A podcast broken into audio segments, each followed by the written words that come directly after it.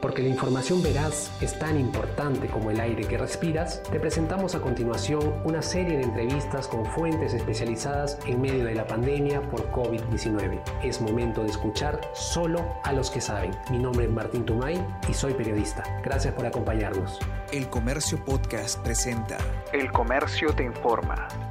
Hola amigos del comercio, ¿qué tal? Les saluda Martín Tumay. Gracias por estar ahí, por escucharnos, por estar pendientes a lo que publicamos. Vamos a hablar sobre la situación que se vive actualmente en Loreto. Loreto es la quinta región con más casos de COVID-19 actualmente. Estamos hablando de un total de 1.502 casos con hasta el momento, según la información que se tiene del MINSA, con 59 fallecidos, una tasa de letalidad de 3,93%. Esta vez me acompaña el doctor Luis Leonardo Runciman, él es cano del Colegio Médico de Iquitos. ¿Cómo se encuentra, doctor? Muy bien, muchas gracias por la invitación. Gracias a usted, a usted doctor. Hay una situación compleja que se vive exactamente en, Loreto y queríamos saber eh, los detalles, si nos puede detallar, por favor, en qué situación se encuentra. A ver, nosotros ahorita nos estamos en una situación bien crítica, con hacinamiento de pacientes que ha desbordado totalmente por completo la, atención del hospital COVID, que es el hospital regional.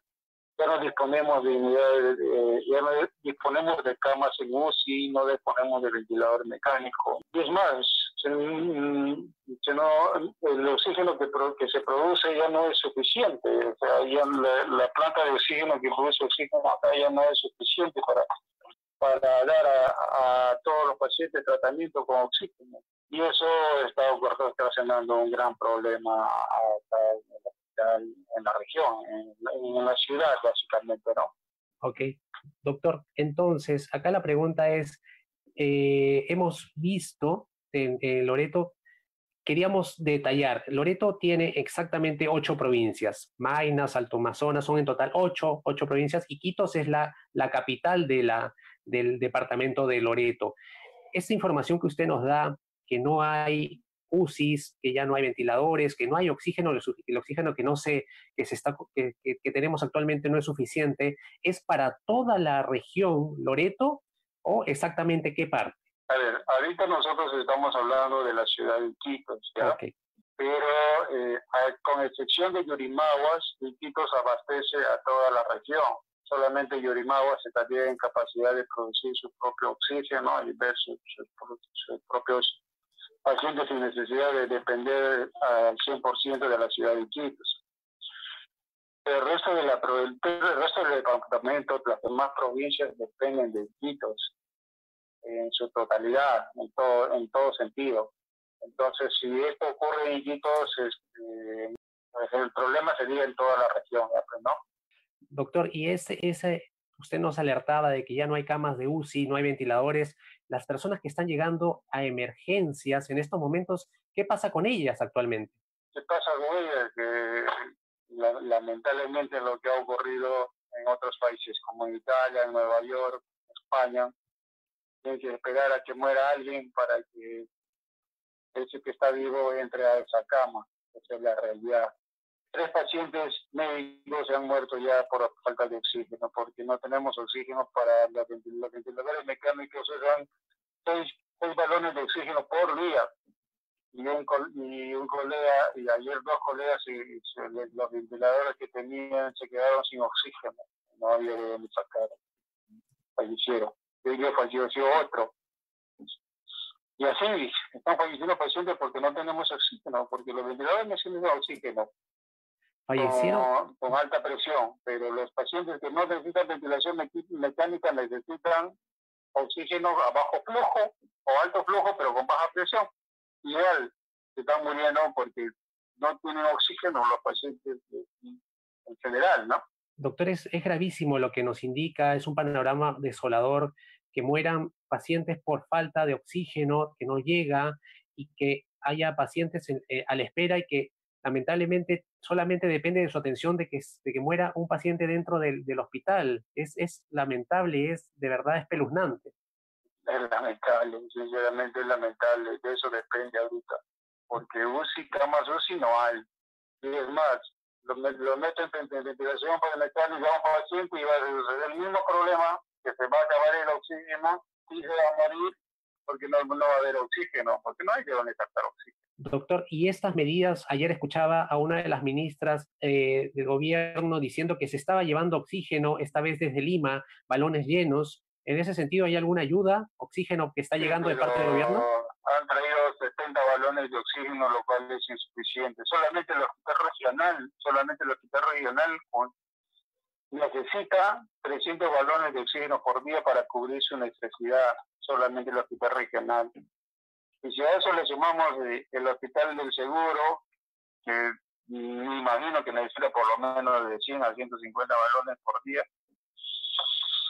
estaríamos hablando de un promedio de 500 balones por día.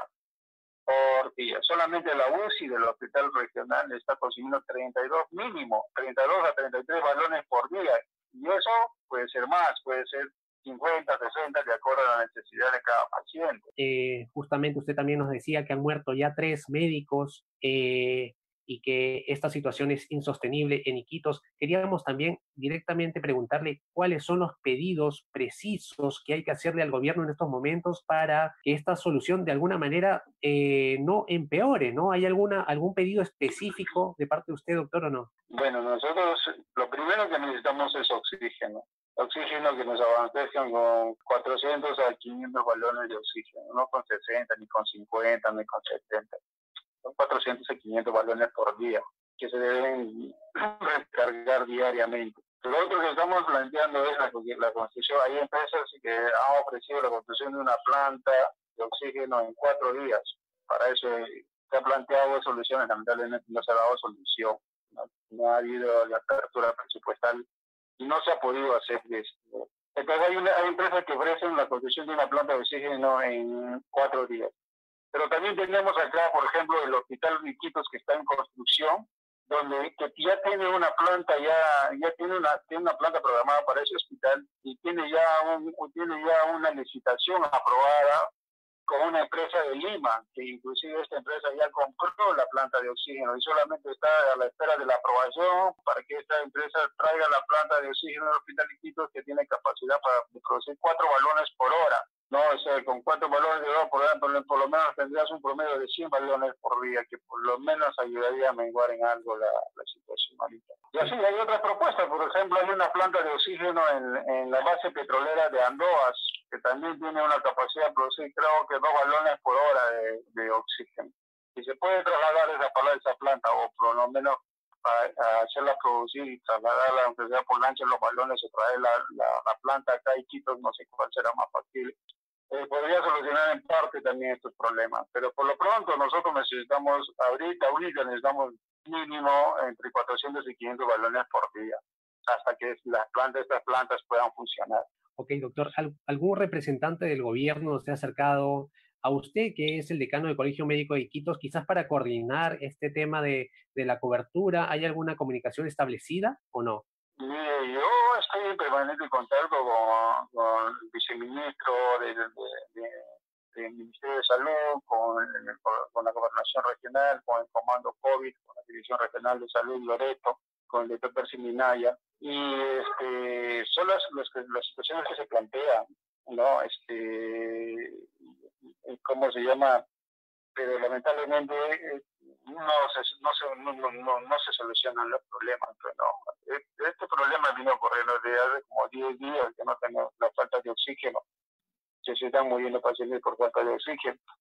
Okay. no se ha solucionado hasta ahora, ¿no? Si hay una empresa que ofrece construir una planta en cuatro días no sé por qué se demoran tanto en, en la plata para que esta empresa construya esta plata que ellos ofrecen construir, construir en cuatro días. No sé por qué. Ah, pondremos foco ahí, doctor, para que esto tenga una solución, esperemos pronta. Eh, estamos viendo también las estadísticas de Loreto acá en, el, las estadísticas que da el, Ministerio de Salud. Vemos 59 fallecidos. Ayer también, eh, en voz de una ministra, eh, se mencionaba que eran 56 eh, también víctimas sospechosas. ¿Está pasando eso de que hay personas que están muriendo y no se le hace la prueba de que si tuvieron o no COVID-19? Lo que pasa es que, mi estimado, que no se están considerando a aquellos pacientes a los que, fallecen y no tienen la prueba positiva. Yo por, por le cuento una cosa. Ayer un colega, la esposa de un colega me llamó desesperada porque está en su, esposo está en su casa y está mal. Yo me fui a verlo, realmente está mal, necesita ventilación mecánica. Pero su prueba lo hicieron hace nueve días y recién hoy, recién el día de hoy, le han dado el resultado, nueve días después. Imagínese, él se pudo haber muerto sin su resultado. Y como se murió ya antes que, se, que, que salga su prueba, ya no entra en las estadísticas. Y es más, hay pacientes que vienen y fallecen en el hospital, en los hospitales, y no tienen prueba, no tienen ninguna prueba. Y como no hay para hacerlas, o están muy restringidas las pruebas, fallecen con toda la clínica, toda la sintomatología de, COVID, y le tomas una radiografía y una tomografía y es compatible para COVID, pero como nunca se le pudo hacer, nunca se le pudo hacer la prueba para COVID, no entra en las estadísticas de COVID. Entonces, el, su registro, ese registro es terriblemente, terriblemente retrasado, terriblemente, increíblemente increíble, eh, y 59 fallecidos no puede ser, debe ser 10 veces más por lo menos, o quizás sí, sí, yo, yo me atrevería a decir a 20 veces más de lo que están reportando. Wow, es increíble. Incluso sería uno de los las regiones con más casos de fallecidos en estos momentos, según lo que usted nos reporta, doctor. Eso sí es lamentable, es de verdad. Eh, esperemos que nos puedan ayudar a compartir y que las autoridades escuchen esta situación dramática que se vive en esta parte del Perú. Por favor, ya cuenta, cuento con la ayuda de ustedes, los que nos están escuchando. Eh, doctor, nos hablaba también que había tres médicos fallecidos. Eh, ¿Hay más médicos en estos momentos infectados en estado grave? Nosotros tenemos en Iquitos más de 100, 100, médicos que han salido positivos eh, a COVID, más de 100 médicos. De 700 médicos tenemos más de 100 médicos positivos. De ellos tenemos 30 hospitalizados en situación muy delicada y tenemos 8 en ventilación mecánica. Ok, doctor, ¿y estas personas con ventilación mecánica, eh, las que necesitan oxígeno, cómo están haciendo para para que eh, a esas personas sí les llegue el oxígeno. O sea, mm, algunas se, se, les acaba, a otras no. ¿Cómo es esa distribución de oxígeno en la parte médica? lo que ha hecho la empresa, de, la única empresa que provee, de oxígeno acá es aumentar su producción a 150 balones. Pero lo que además ha hecho también es ya no entregar balones llenos, entrega los balones a la mitad. si un balón tiene 10 metros cúbicos, te, te entrega 5 metros cúbicos. Eso puede estar bien para un paciente que recibe oxígeno o que no está en ventilación mecánica, ¿no? Que un balón le puede durar, un balón, medio balón le puede durar quizás hasta un día completo. Pero un paciente en ventilación mecánica, un balón lleno, le va a durar cuatro a seis horas, no le va a durar más tiempo. Y un balón medio lleno le va a durar dos, dos horas y media o tres horas. O sea, con esa práctica no se está solucionando el tema, estamos agudizando un tema peor, ¿no? Doctor, usted me hablaba también de 100 médicos infectados. ¿Qué pasó? ¿Falta de insumos quizás? Eh, ¿Falta de insumos para la protección? ¿Mascarillas? ¿Guantes?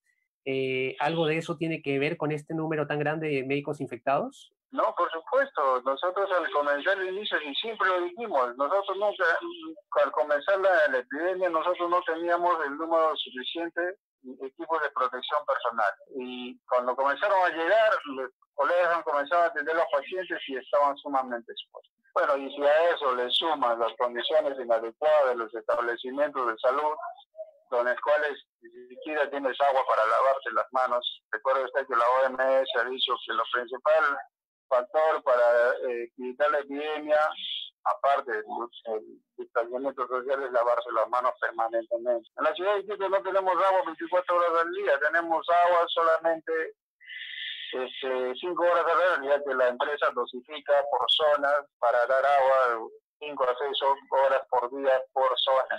No tenemos agua ni siquiera 24 horas. ¿Cómo la población se puede proteger? Si lo más importante es el lavado de manos, ¿cómo se puede proteger la población de la enfermedad? Ok, doctor, eh, justamente hoy día muchas personas están comentando el tema este de la, del plan de reapertura económica que ya está aprobado por el gobierno. Van a ser cuatro fases, seguro usted ya las conoce, pero queríamos preguntarle directamente de Iquitos. Se habla mucho de este plan de reapertura económica. ¿Usted considera que este plan puede ser ejecutado en estos momentos en Iquitos con la situación que nos ha contado? Mire, es, que mire, por eso son importantes las estadísticas. Pues. Yo si no tengo las estadísticas reales, yo no me puedo proyectar. Si yo diría, mira, si yo supiera que, el 80% de la población ya tendría, y eso, y eso tendría que comprobarlo con las pruebas, entonces yo puedo decir, yo puedo decir que los 10-80% de la población va a pasar la fase crítica en, en 21 días, va a pasar la fase crítica y quiere decir que ya, ya pasaron el peligro de morirse y ya no se van a morir. Entonces, quiere decir que esas personas ya están inmunizadas para la enfermedad y, y entonces ya no se van a morir, entonces yo me puedo proyectar porque esas personas ya no se van a morir y ya se, ya se han curado de la enfermedad, han sido asintomáticos o han tenido la forma leve. Y los que me van a quedar en, eh, eh, en el hospital son aquellos que, que, que verdaderamente sé yo que, ya no voy a tener más, ¿no? Ya no voy a tener más. Pero como no tengo los exámenes para hacerle a toda la población, para tener estadísticas reales de casos positivos, no me puedo proyectar porque no sé cuántos de la población, cuánto es el porcentaje de la población que ya ha tenido. Yo puedo asumir por la cantidad de casos que veo a diario, puedo asumir que por lo menos el 50-60% de la población ya, ya, ya, ya ha sido infectada, pero la mayoría son asintomáticos o leves pero no tengo las estadísticas mediante las pruebas que me confirmen eso. Entonces, ¿cómo yo me puedo proyectar a reactivar la economía si no sé cuántos han sido positivos y cuántos van a estar inmunizados o cuántos van a estar sanos en tres semanas? Es difícil hacer eso. Ojalá se pueda hacer a partir del 10 de mayo y, y a partir del 10 de mayo realmente comiencen a disminuir la cifra de, de, de fallecidos, las cifras de hospitalizados, porque los que los que no van a morir hasta el 10 de mayo ya no van a morir más porque son los pacientes que han hecho la forma grave y los otros han hecho la forma leve o la forma sintomática. Pero si tuviera yo las cifras reales, lo yo me podría proyectar con, con real certeza de qué voy a hacer, qué debo planificar a partir del 10 de mayo. Ok, doctor. Eh, sin duda es, es muy compleja la situación, es muy delicada la situación, eh, lo, que, lo que se vive eh, en Iquitos, Loreto exactamente también. Queríamos ahora, por favor, doctor, darle el pase y si quiere agregar algo o subrayar algo de lo que hemos venido hablando, por favor, adelante. Lo escuchan más de 700 personas, por favor, adelante. A ver, ¿qué me gustaría? Realmente a partir de este, de este desastre que hemos vivido, eh, se reactive el, plan de saneamiento de la ciudad, saneamiento básico de la ciudad, pues no solamente de la ciudad, sino de toda la región, porque todas las ciudades pequeñas de la región viven en la misma situación. Saneamiento básico e implementación de agua 24 horas al día. Por ahí debemos empezar, esa es la parte más importante que la población cuente con agua 24 horas al día y con saneamiento básico. Y luego ya este, veríamos, como yo soy de salud, bueno, me toca ver el tema de salud, ¿no? Infraestructura, brecha de recursos humanos y adecuada implementación con insumos y medicamentos a los establecimientos de salud. Ya probablemente los otros profesionales tendrán que hablar en relación a su, a su área, ¿no? Pero yo puedo hablar de lo que es y una última, una última pregunta, doctor. Eh, somos conscientes de que usted ha visto mucha, mucha, una situación muy compleja dentro de Loreto a nivel personal, a nivel profesional. ¿Cómo, cómo maneja esa, esa situación de, de, quizás de estrés, de todo lo que ha visto, de lo que no se puede hacer, de los recursos que faltan? Usted siendo una autoridad de salud dentro de Iquitos, quería saber cómo lo maneja. ¿Cómo lo manejo? Con una gran sensación de impotencia, una gran sensación de frustración, de no poder ayudar a todas las personas que nos llaman a diario y decirme, por favor, ayúdame a conseguir medicamentos, ayúdame a conseguir oxígeno. Es una sensación terrible de impotencia, frustración. Felizmente todavía gozamos de salud, no hemos sido infectados, no tenemos síntomas y podemos ir para adelante. Y espero que yo y mi familia sigamos así, ¿no? Porque si nosotros nos enfermamos, no sé qué pasaría ya, pues no, porque si, si entre los demás colegas que todavía no han sido enfermados comienzan a salir positivos, ¿qué va a pasar? Dios mío, no quiero saber qué va a pasar, quién nos va a ver ya, porque los demás colegas están enfermos. Muchas gracias por habernos escuchado y ya saben, la buena información es poder. Esto fue El Comercio Podcast.